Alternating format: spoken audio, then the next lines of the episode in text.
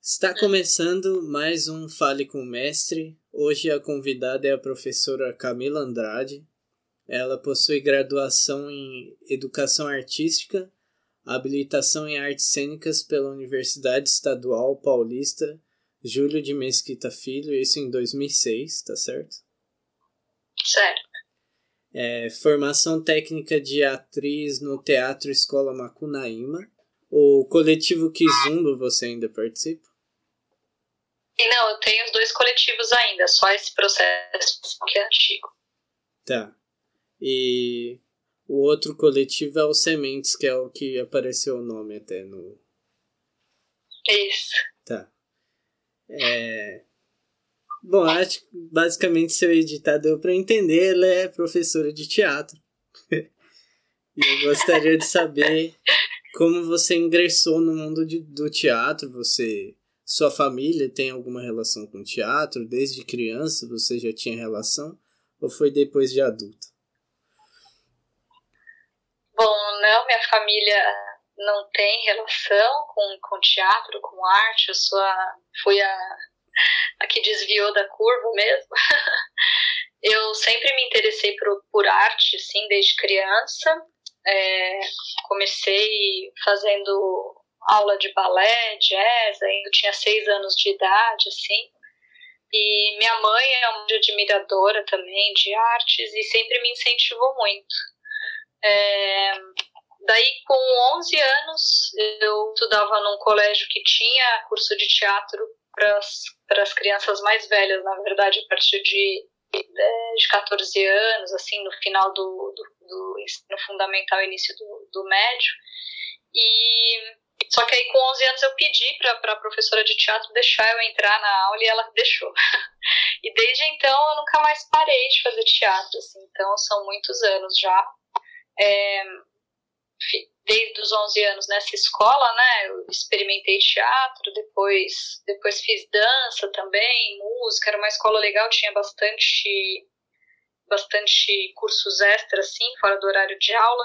E sempre que tinha um trabalho para fazer de história história, eu enfiava o teatro no meio também.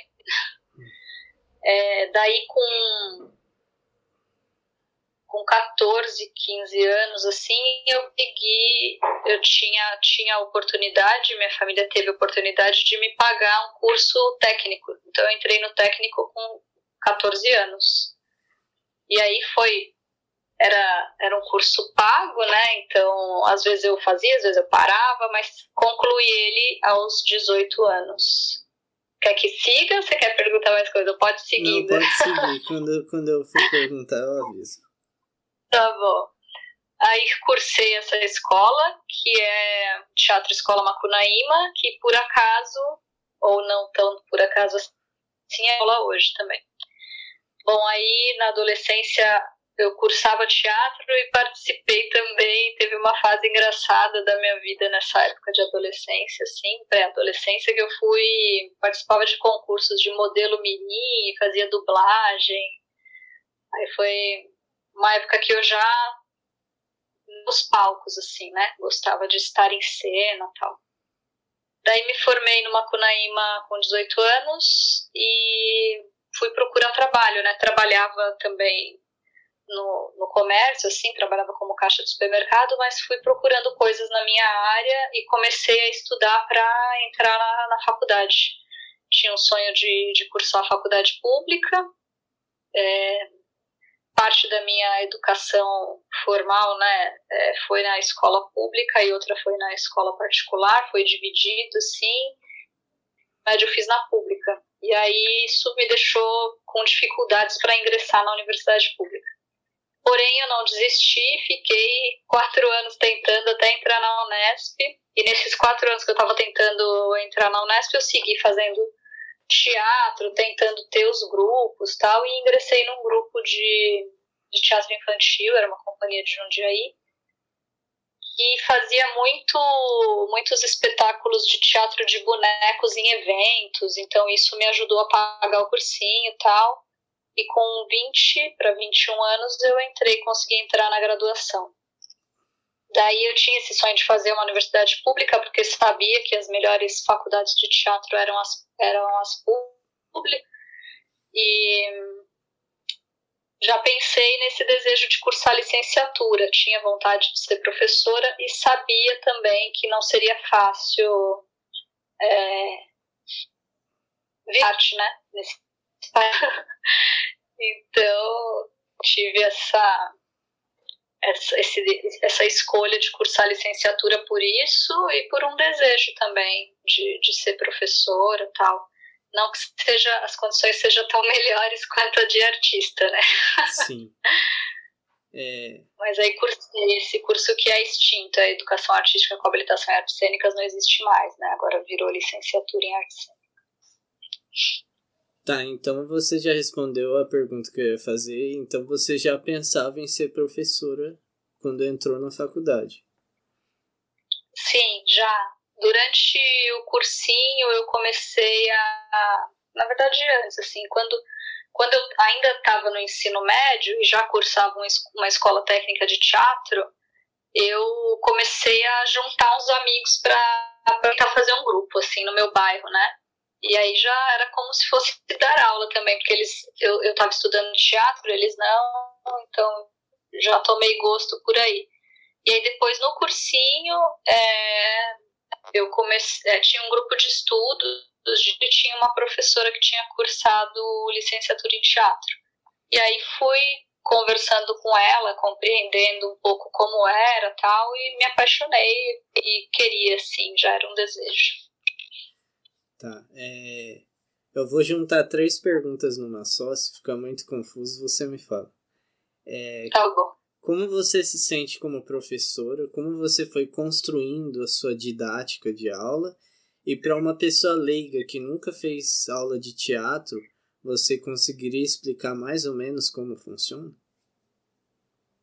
Eita, vamos lá. É, essa pergunta de como fui criando minha, minha didática, né?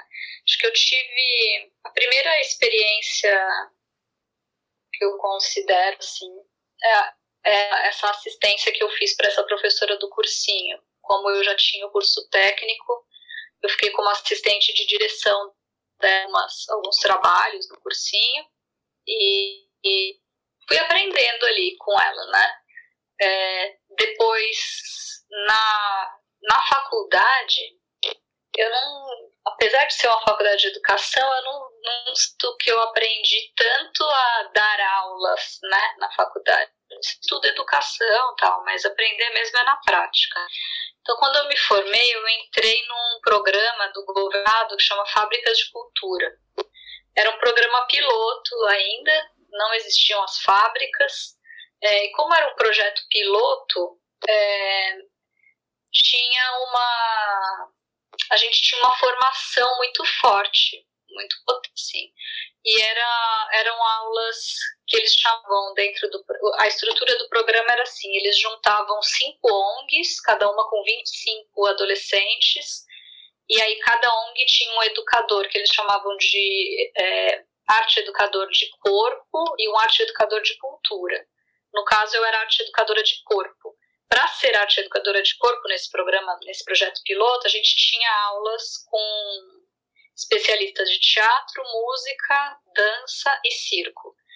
É, esses especialistas eles criavam aulas que tivessem a, essa as quatro linguagens envolvidas, né? Então a gente escolhia um tema e pensava um exercício de cada linguagem. Eu acho que esse programa foi um, uma coisa que foi importante na minha formação como professora, assim. Fui atuar é, no, na Zona Sul, no Jardim São Luís, lá perto do Jardim Ângela, né? E aí fiquei com essa turma mais de um ano, assim, de adolescentes, eram 25, começou com 25, terminou com 25, o que é raro, né? Na, geralmente as turmas vão se esvaziando, né, um pouquinho. É, e aí essa formação foi importante porque eu aprendi também a ver o teatro de uma maneira mais integrada com as outras artes. Apesar da minha formação ser educação artística, foi muito pouquinho que eu vi de artes visuais e música na, na faculdade, né? E nesse programa eu consegui pensar é, mais no geral, assim, nesse, nessa visão da, do teatro englobando todas essas artes também. Então essa foi uma experiência importante. Nesse, nesse projeto também eu tinha uma coordenadora, que era coordenadora geral do, do projeto, que pensava mais as questões de pedagogia, de educação, assim, e que tem algumas coisas que ela falou lá naquela época que até hoje reverberam em mim, assim, que é essa coisa de você olhar para o seu aluno, é, não olhar, né, não ter um olhar é, vertical para o aluno, sempre ter uma conversa horizontal, entender o aluno como um ser humano, com seus limites, com as suas é, potencialidades e estimular, provocar que esse aluno conheça seus potenciais e, e se transforme na relação com você, né? Para mim, o teatro é muito transformador, a aula de teatro é muito transformadora porque a pessoa tem que entrar em contato com ela mesma, senão ela não consegue fluir ali, né? Nossa, acho que eu nunca falei disso, Gabriel. Tô pensando agora enquanto eu falo. Aí essa formação foi muito importante, assim, eu já tinha é, já tinha tido algumas experiências em sala de aula, assim, mas eu acho que a formação nesse programa foi muito importante. E aí uma outra coisa que foi dentro da minha formação que foi bem é, significativa é quando eu volto para o Macunaíma, né, que é a escola onde eu dou aula. Eu voltei para lá em 2012, tinha me formado lá em 2000, então 12 anos depois. Depois de fazer faculdade, de ter criado meus coletivos de teatro, circulado é, com minhas peças tal. Volto para lá e aí tem o desafio de ser professora é, de interpretação, né? Eu nunca tinha pensado na formação do ator, né? E aí começo a estudar lá no Macunaíma, também a formação é muito legal, a gente estuda um cara que chama Stanis, Konstantin Stanislavski, que é um, russo que foi a primeira pessoa a pensar a formação do ator, né? Pensar o que você precisa fazer para entender o que é ser ator. E o Macunaíma investe muito na formação dos professores, então aí eu tive aula com é, diretores educadores russos, que são especialistas em Stanislavski, isso foi muito importante, tem sido muito importante. Né? Eu acho que, além dessas formações dessas instituições, é, tem a relação com os alunos, né? que eu acho que eu me transformo a cada, cada, cada semestre, com cada turma, porque eu trabalho por semestre nessa escola, então cada turma que eu, que eu conheço é uma nova transformação, um novo jeito de olhar para o mundo. Assim. Agora, outra pergunta é, como é uma aula de teatro, para quem nunca fez uma aula de teatro. Olha, é difícil explicar isso também. Agora ainda mais que. Mas acho que você vai perguntar isso depois sobre as aulas online, né? Mas as aulas de teatro tem essa questão do autoconhecimento, que é bastante forte. É essa questão da relação, olhar para o outro, né?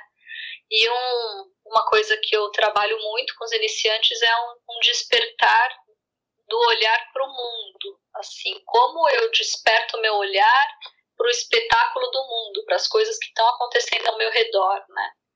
O Stanislavski fala que um, um bom ator tem que estar né, conectado com as coisas que estão acontecendo ao seu redor. Isso tem a ver com a função do teatro, né?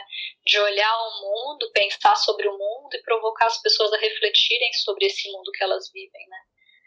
Aí na prática mesmo a gente trabalha com jogos teatrais que, enfim, são é, jogos que, é, que geralmente você tem tem um objetivo e eu não sei explicar, sabe, né? Tanto tempo dando aula. É, mas não sei, a gente tem essa coisa de, de, de, ter o corpo, o seu corpo como seu instrumento de trabalho. Então, nesses jogos teatrais, a gente trabalha concentração, atenção, foco, é, conexão, né? Que, que eu, comunhão, é, conexão é, no relacionamento com o outro. Teatro é jogo entre eu e quem está comigo em cena e o que eu quero comunicar e quem está me vendo, né? Então a gente vai aprendendo aos poucos isso e aprendendo que um ator, outra frase do Stanislavski, que o ator é um ser humano profissional, ele fala. Então, que você entender muito sobre o teu corpo, sobre a tua voz, é, não só não só nessas questões é, físicas, práticas, é, mas também entender o outro, se colocar no lugar do outro, né? Quando você faz um personagem, você vai o que você aprende, né? Quando você está entrando no teatro, quando você vai fazer um personagem, você precisa compreender quais são as circunstâncias daquele personagem para você se colocar nessas circunstâncias, né? Como se você fosse aquela outra pessoa. Acho que isso tem a ver com essa essa coisa que eu falo de que é transformador, porque quando eu me coloco no lugar do outro, eu consigo olhar o mundo de certa forma pelo olhar da outra pessoa. E isso me deixa uma pessoa mais empática com o outro, né? E por isso eu, eu trans, consigo me transformar e transformar minhas relações também. Nossa, falei mais. tá. É, eu vou novamente juntar duas. É, a primeira é se você acha que o teatro ele é muito estereotipado, as pessoas que vêm de fora ainda vê é, o teatro de uma forma estereotipada, talvez. Eu, eu não vou entrar, eu vou evitar entrar na questão da cultura no Brasil hoje, porque aí ficaria muito longo o podcast. Mas qual seria a importância de nas escolas se ter aula de artes de uma forma mais ampla, é, de teatro, música, artes visuais, de uma forma que fosse mais importante, porque a aula de artes hoje numa escola pública é como se fosse algo secundário, você entendeu a minha pergunta? Qual seria a importância da arte ser algo primordial junto com as outras matérias da escola? Sim, é, você está falando sobre a desvalorização da arte e do trabalho do artista, né? Isso é uma coisa que a gente que é muito forte, que a gente enfrenta todos os dias, assim. Bom, é, é sobre isso do estereótipo, é difícil, né? Eu tô tantos anos dentro do teatro que é, às vezes você vive nessa bolha e você às vezes nem alcança, né? O, esse estereótipo, assim. Até ia te falar, qual, que, qual você acha que é o estereótipo do teatro? Eita. Ah, é, eu, vou, eu vou ser bem raso do estereótipo, mas claro que conforme foi passando os anos, ainda bem, tá diminuindo. Mas, por exemplo, se um menino fala que faz teatro, automaticamente ele é ligado à questão dele ser homossexual, por exemplo. Principalmente sim, se ele for adolescente, sim. por exemplo. Uhum. Sim, são, esse é, uma, é um estereótipo, um preconceito bem besta, né? Por quê? Porque. É, porque Tá, se a pessoa faz teatro, ela é, tem esse, um estereótipo de liberdade também, né? A pessoa é mais livre, sei lá, ah, é, drogas, é, sexo. É, exatamente, é, é esse estereótipo que a pessoa. Sim. E tem tanta artista careta que não faz nada. é, não sei, acho que tem um jeito de olhar, é um jeito intenso de olhar o mundo, né? e talvez isso seja cause estranhamento nas pessoas, a, a pessoa não ser artificial, não sei. É... Agora, sobre a, a importância da arte, bom, é, só dando, fazendo uma, dando um exemplo, uma provocação, assim, as pessoas agora estão isoladas, né, ou deveriam estar, né, nas suas casas. O que tem o que tem acalentado as pessoas e, e tranquilizado as pessoas? A arte, né? Ouvir uma música, ver um filme, ler um livro. É, isso, isso é fruição, né? E isso é, necess, é necessário para gente, a gente se manter forte, saudável, é, acessar outras, outras realidades, usar a imaginação, né? É, mas escola, geralmente, a, a aula de artes é desvalorizada e geralmente ela é voltada para artes visuais, não é nem artes visuais, né? Artes plásticas, desenho, assim, né? Que parece que é o que é possível fazer. Só que para fazer teatro você só precisa do teu corpo e de um espaço. Então, não seria um impeditivo, né? Ter teatro na escola. A coisa é que o teatro conscientiza as pessoas do seu lugar no mundo e do que está acontecendo no mundo, e por isso ele é considerado perigoso, né? Pelas, pelos governos, né? Porque imagina se todo mundo resolve fazer teatro e se revolta com o que está acontecendo no mundo. É... Eu acho que seria fundamental. Tem, tem escolas, né? Escolas alternativas, assim, que tem uma escola, por exemplo, que é, é uma escola particular, na verdade, essa, mas que leva leva o teatro como o carro-chefe da escola. Então, todas as disciplinas se relacionam com a aula de teatro, assim, né? É, usam, o, o, usam o teatro como uma ferramenta de aprendizagem, assim. E por o teatro ter essa função de, de estudar o ser humano, assim, né? De, quando você vai assumir um outro papel, você precisa estudar aquele ser humano. É, ele te deixa aquilo que eu já falei, né? Te deixa mais empático com o outro, te deixa mais humano. Isso é fundamental. É, ajuda você a estar mais concentrado. É, ajuda. Eu, eu tenho alunos nesse projeto mesmo que foi o Fábrica de Cultura, né? Ele, ele era um projeto que não era de formação de artistas ele era um projeto de cidadania, assim também, né? Então, nas aulas de teatro, tinha esse desafio, por exemplo, de eu olhar outra pessoa nos olhos. E isso era muito difícil para as pessoas, é, para algumas pessoas, né? E com o passar do tempo nas aulas, a pessoa vai mudando a sua postura, entendendo a importância de se comunicar e de olhar para o outro para se comunicar.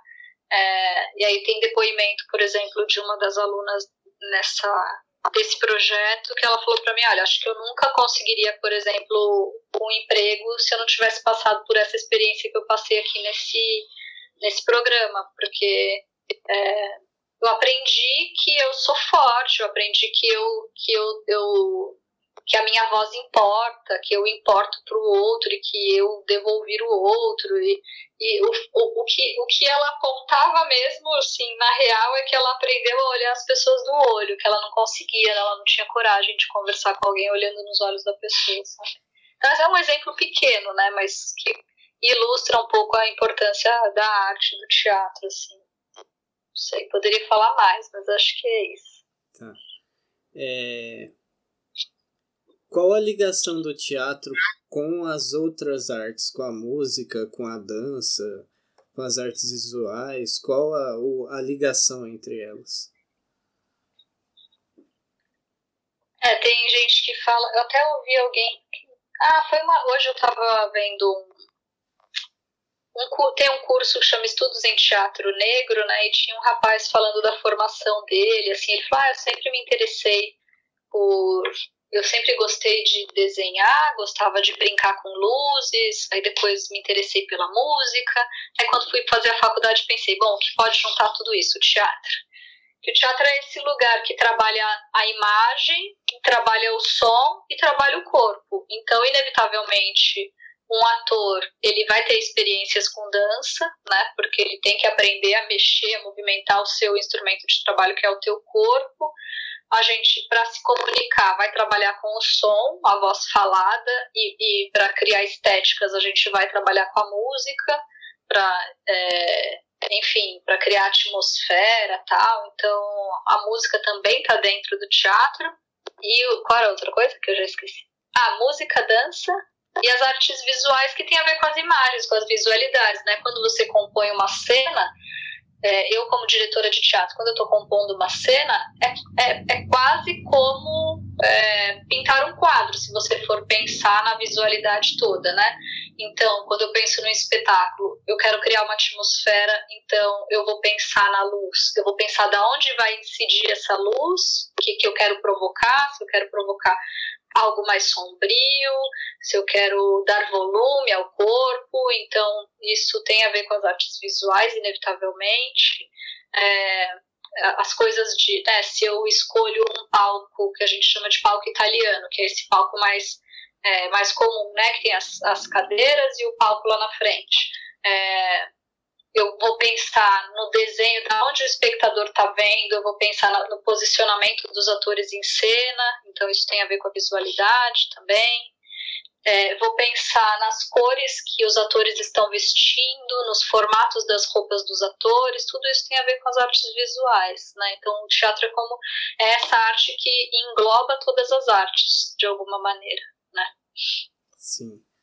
É, na sua experiência de atriz, acredito que já teve, então vou perguntar. É, teve alguma peça, alguma coisa que você esqueceu a fala, ou aconteceu alguma coisa errada e você teve que improvisar no meio, e aí teve que ir levando como dava? Você lembra de algum caso específico? Nossa, sim, tem muitos casos. Eu fiz que eu, como eu sou, eu sou atriz, sou diretora e iluminadora, às vezes para mim é difícil estar em cena como atriz sem ter esse olhar da, tipo, eu percebo que não tem a luz do cara, da, operador de, de, de, luz não acende luz. Ou é, tem um espetáculo no coletivo Kizumba, tem um ator que é o Jefferson, que a gente sempre briga, brincava com ele, que toda vez que ele entrava em cena, a gente tinha um espetáculo que era numa uma arena, num círculo assim, né? E tinha refletores no chão. E ele sempre chutava o refletor, toda a apresentação. A gente até falou que tinha uma aposta que um dia que ele, que ele não chutasse o refletor, a gente ia dar um presente para ele e tal. E, e várias vezes, é, e até o, a pessoa que operava a luz sempre sabia que eu ia arrumar a lâmpada que ele, que eu ia afinar a luz em cima. Então ele ia lá, chutava de algum jeito, eu arranjava um jeito no meio da cena, ia lá e acertava a luz é, teve, nossa, teve um, teve um caso muito, esse é pesado. Eu já desmaiei em cena. Eu tava com uma plateia de 400 crianças assistindo um espetáculo infantil. Era uma cena que era de luz negra, então tava tudo escuro e eu tava com uma era sobre bruxas, então eu tava com uma cabeça bem grande assim é, que só parecia que era uma cabeça flutuante, né? Eram três cabeças, eu e mais duas atrizes, uma de cada lado, uma do meu lado direito, uma do meu lado esquerdo, e um barco que era só com uma. Ai, era tipo. Como eu vou conseguir explicar sem mostrar? Era como se fosse duas, dois cabos de vassoura presos e abertos em V e a gente colocava um tecido. Isso num carrinho, assim. A gente ia andando atrás desse barco e uma hora a gente desaparecia, as cabeças desapareciam debaixo do barco. Aí tinha uma outra cena e depois levantavam as cabeças de novo e a gente voltava rindo. E sempre que eu levantava nessa hora, é, eu ficava tonta. Ele levantava muito rápido e tava com aquela coisa pesada na cabeça. Eu falei para um dia, pra, nesse dia que eu desmaiei, eu falei pra menina: ai, nossa, toda vez que eu levanto nessa hora eu fico tonta. Ela falou: ah, levanta mais devagar, né? Aí eu fui lá, levantei devagar, pensei: uau, não fiquei tonta. Na hora que eu pensei isso, puf, eu caí para trás. Só que eu caí reta, assim, dura para trás, e eu acordei porque eu ouvi a minha cabeça bater no chão e as crianças rindo muito. Porque imagina, tinha uma cabecinha lá flutuante, puf, ela desaparece, cai para trás. Aí eu abri os olhos, as, as duas, uh, tinha, na verdade tinham três. Uma estava escondida embaixo do barco. Elas, elas começaram: o que aconteceu? O que aconteceu? Meu Deus, meu Deus. Aí eu abri o olho e eu estava me sentindo mal. falei: não, tudo bem, vamos continuar. Aí foi as duas me pegaram uma de cada lado, assim, eu, calma, gente, eu tô bem. E as crianças não estavam ouvindo, porque a gente tava de máscara, né? E eu tava falando baixinho, não, tá tudo bem, tá tudo bem. Elas foram me carregando, assim, pra fora de cena. E, Camila, pelo amor de Deus, você tá bem, você tá bem? Não, tô bem. Aí faltava 10 minutos para acabar o espetáculo e eu segui, ainda meio tonta, mas continuei fazendo. Isso foi engraçado. Teve uma outra que eu entrava em cena do Homens e Caranguejos, esse que você citou aí no começo. Eu precisava de uma pipa em cena. E era uma pipa feita de jornal e tinha a ver com a peça total, que, que tinha que ter aquela pipa. várias cenas tinham a ver com aquela pipa. E eu, esse dia, eu sempre, a gente estava circulando por algumas cidades do interior de São Paulo e a gente pegava o jornal da cidade para fazer. E nesse dia a gente esqueceu, foi muito corrida, montagem e tal, esqueceu da pipa. Só que eu não percebi, né? Aí tô lá na cena e chegou a hora de pegar a pipa. Tava no meio de uma música, assim. Aí eu olhei pro lado, tá, eram três atrizes tá, e eu, aí eu falei para elas, eu esqueci a pipa. Aí elas, e agora? Eu, segura a cena que eu já volto. Aí eu fui, saí de cena, e eu não saía nunca de cena nesse espetáculo. Aí saí de cena, corri no camarim e achei uma bíblia. não lembro, é, não, não era uma bíblia, não, era um dicionário, desculpa. Um dicionário enorme assim, sei lá de quem era, arranquei a página do dicionário gigante, voltei pra cena, assim, olhei pra cara dela, falei, continua, arranquei um fiozinho do cenário, fiz minha pipa lá com a folha do dicionário, essa foi engraçada. Eu tenho essa fama de resolver os problemas em cena, você perguntou isso sem saber, mas sempre resolvo problemas de todo mundo que acontece. Tá, é, agora a última pergunta, que é o que você falou que você sabia que eu ia perguntar. E aí uhum. você pode englobar tudo que você quiser falar sobre o momento do teatro, é, a questão de ter que dar aula online e a perspectiva futuro que envolve não só a pandemia. A pandemia é a cereja no bolo, mas a cultura no Brasil como um todo está sendo um grande problema. Então, como está sendo esse momento? E só para avisar que a qualquer momento você pode continuar falando. Eu acho que eu vou ter que desligar a câmera porque tá acabando a bateria. Aí, tipo, você continua falando áudio. Tá você continua falando áudio, mas eu só desligo a câmera para economizar.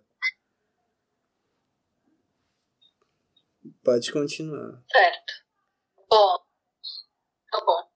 Sobre o momento atual, na verdade, é isso que você falou, né? O desmonte da cultura do país já vem já faz tempo, né?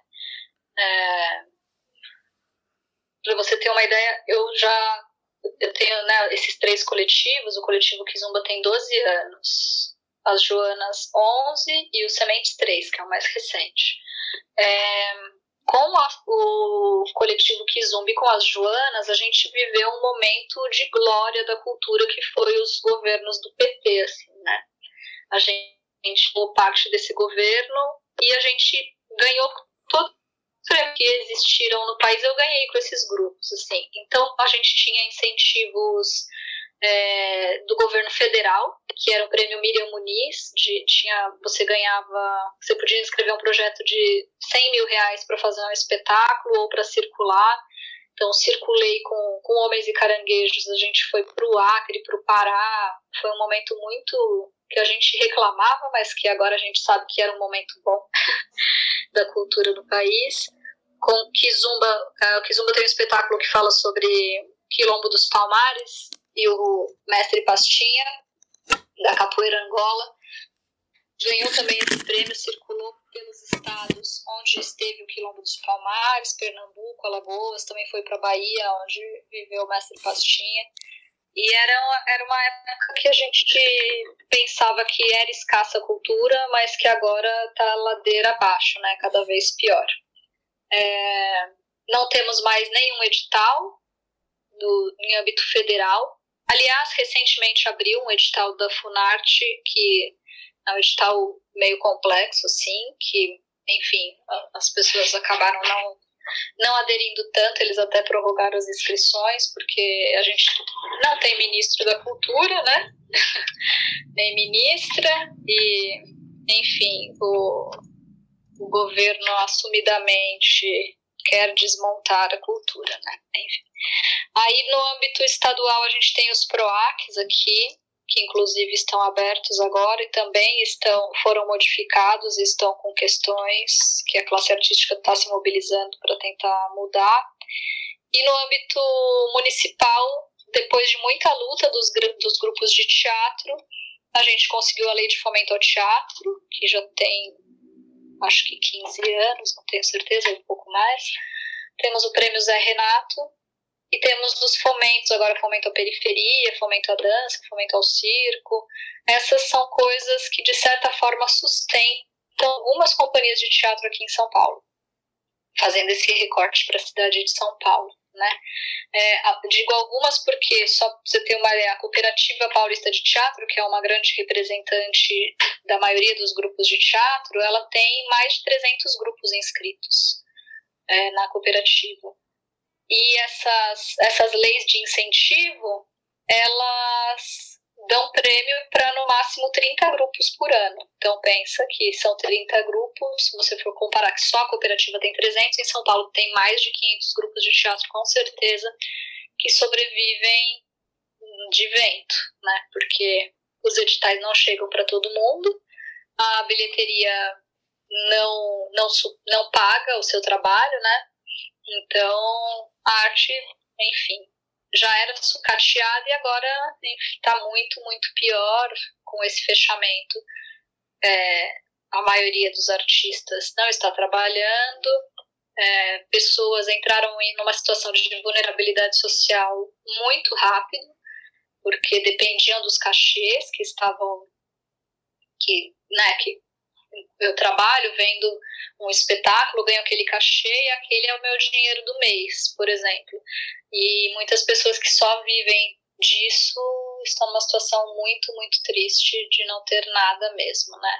E aí tem essa, essas leis, esses auxílios. Tem a lei Aldir Blanc, que é uma lei que está em trânsito ainda, que a gente não conseguiu sancionar e fazer chegar nos estados.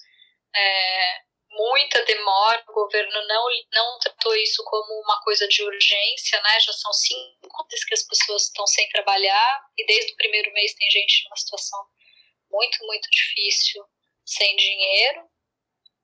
É, e aí as pessoas estão tentando, né? Fazendo lives, criando essa coisa, é, investindo nessa experiência do teatro online, né?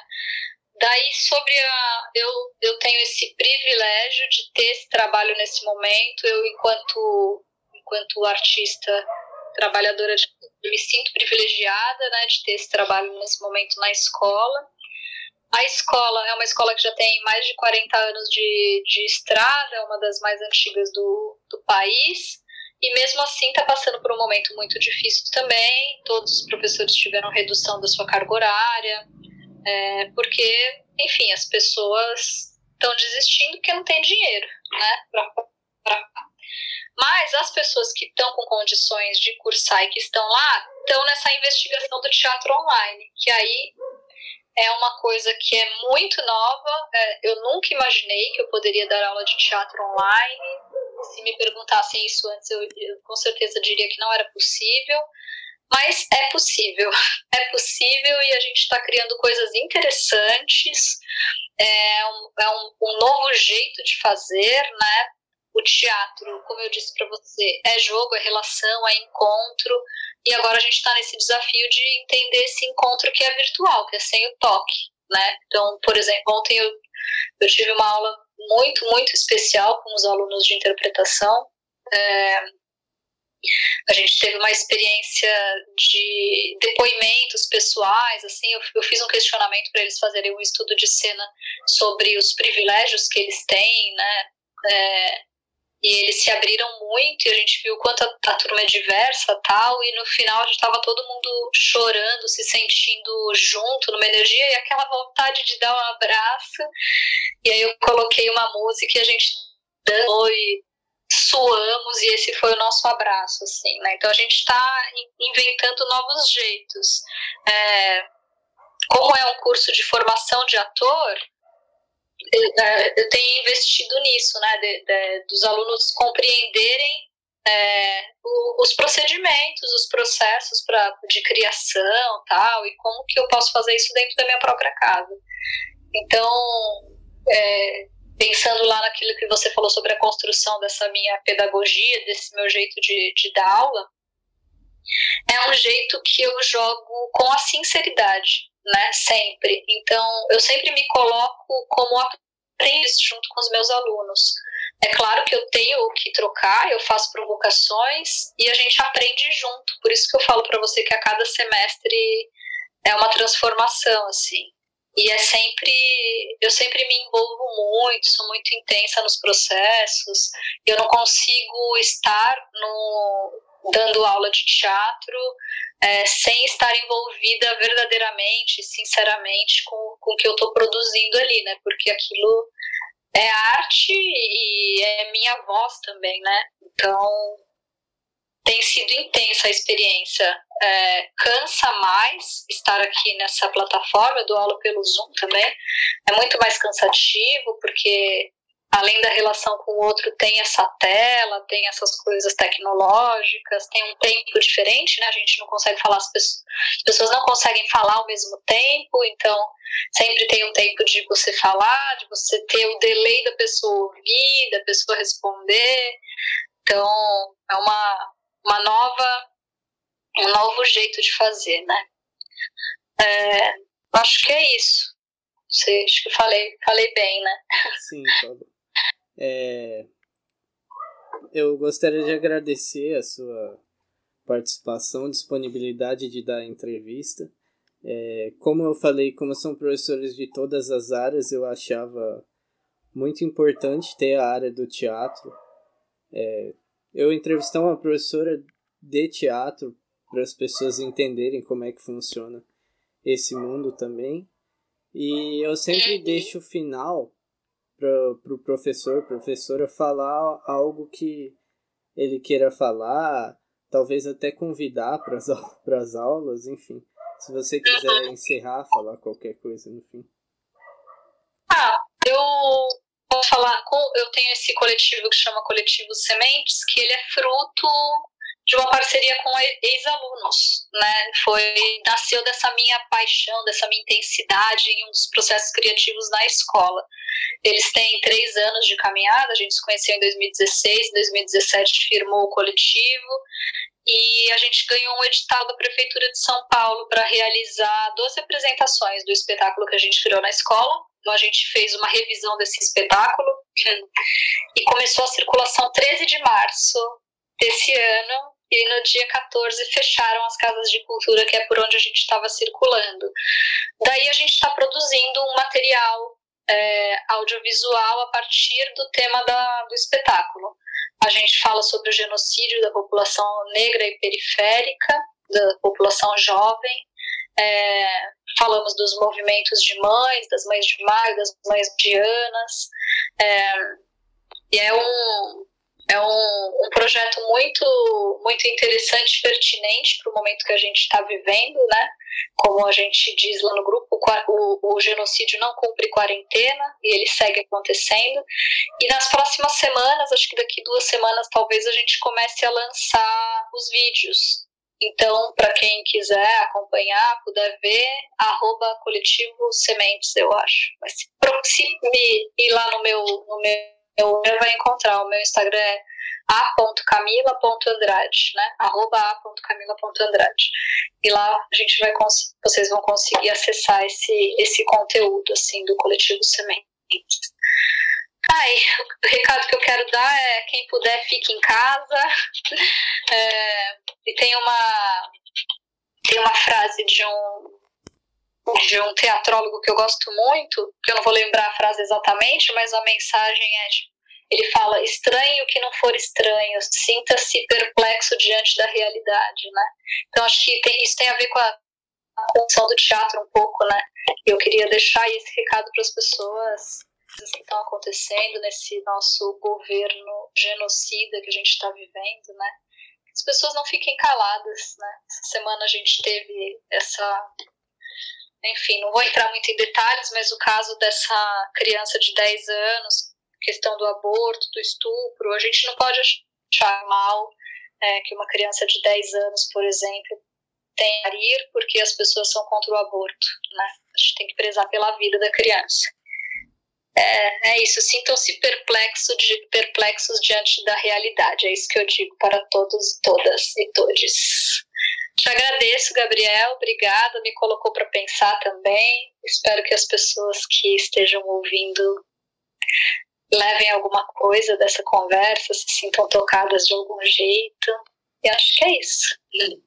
Obrigada.